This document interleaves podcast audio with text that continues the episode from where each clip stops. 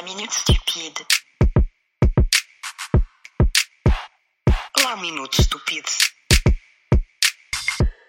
La minute stupide. Quand notre cerveau déraille. Il est des stupidités qui s'imposent lorsque nous devons agir rapidement. Dans ce genre de cas, notre cerveau nous offre sur un plateau une option simple et évidente en apparence. Le choix vers lequel nous tendons de manière spontanée peut alors raffermir notre sentiment d'assurance et la certitude que nous faisons quelque chose d'important. C'est ainsi que l'on peut prendre des décisions stupides le plus sérieusement du monde. Épisode 4. Un choix épineux.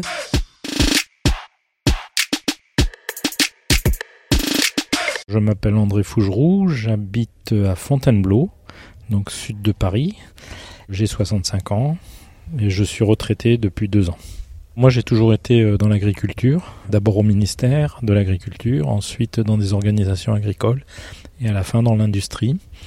Et je suis toujours dans l'agriculture, je suis à l'Académie d'agriculture de France. Alors, quelle est la chose la plus stupide que vous ayez faite de toute votre vie? Spontanément, j'ai pensé à une chose que j'ai faite quand j'ai commencé à travailler. Donc j'étais au ministère de l'Agriculture et est arrivée une maladie bactérienne sur les poiriers en France, Mhm. dans la région de Lille. Pas une grosse zone de production, mais bon, tout le monde s'est affolé avec cette euh, bactérie parce que ça mettait en danger la production de poires françaises. Ouais. Et cette bactérie, elle se multiplie sur les aubépines, les buissons d'aubépines. Et donc on avait pris la décision, j'ai participé, j'ai malheureusement été complice de cette décision, d'arracher toutes les aubépines autour de l'île. Mhm. Bon, à chaud, on a toujours des réactions très exagérées. Et quand on réfléchit à cette décision, quand on prend un peu de recul, on s'aperçoit que c'était complètement idiot, que cette bactérie, de toute façon, même sans les aubépines, elle était capable de se disséminer. Mhm.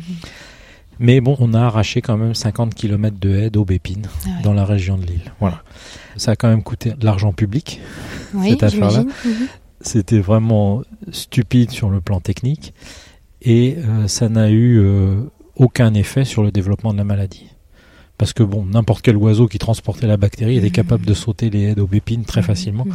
Et le deuxième foyer en fait de cette maladie, il a été détecté à Dax, c'est-à-dire qu'il y a un oiseau je sais pas lequel, je n'ai pas son nom, qui est parti de la région de l'île où il y avait la bactérie et il a dû voler jusque dans les Landes et il a amené la bactérie dans les Landes. Donc nos 50 km d'aubépines ont été arrachés strictement pour rien.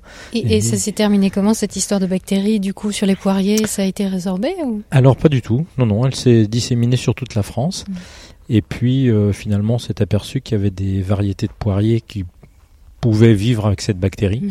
et finalement le verger de poirier français s'est adapté à Ah. cette maladie. Voilà, on a, on a surréagi, mais on, on est souvent comme ça, c'est-à-dire Eh oui. par rapport à une crise, Mhm. on veut prendre des mesures très spectaculaires, très à l'emporte-pièce, qui sont souvent des bêtises. Voilà. Donc ça, Surtout- ça c'est ma bêtise de jeunesse. Et surtout dans un ministère, j'imagine aussi qu'il y a des questions politiques et aussi de, Alors de oui. réputation de la part euh, du ministre ou des équipes. euh, Alors, absolument. Il faut agir vite, quoi. Alors non seulement il faut agir vite, et il faut que ça soit une action qui soit spectaculaire. Eh oui. Parce qu'il faut pouvoir en parler. Si, si on prend des mesures qui sont un peu pas inaperçues vis-à-vis euh, des électeurs moyens, on va dire, ça n'a pas d'effet, c'est pas marquant. Mhm. Donc on- là, on a pu dire, ah, on a pris une mesure fantastique, on a enlevé 50 km d'aubépines.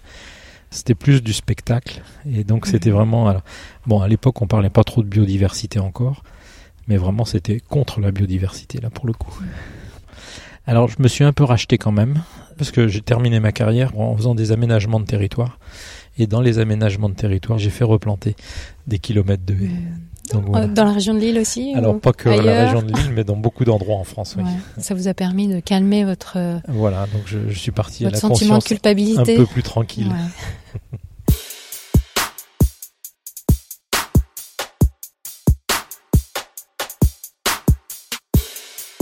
Retrouvez la Minute Stupide tous les mercredis à 18h.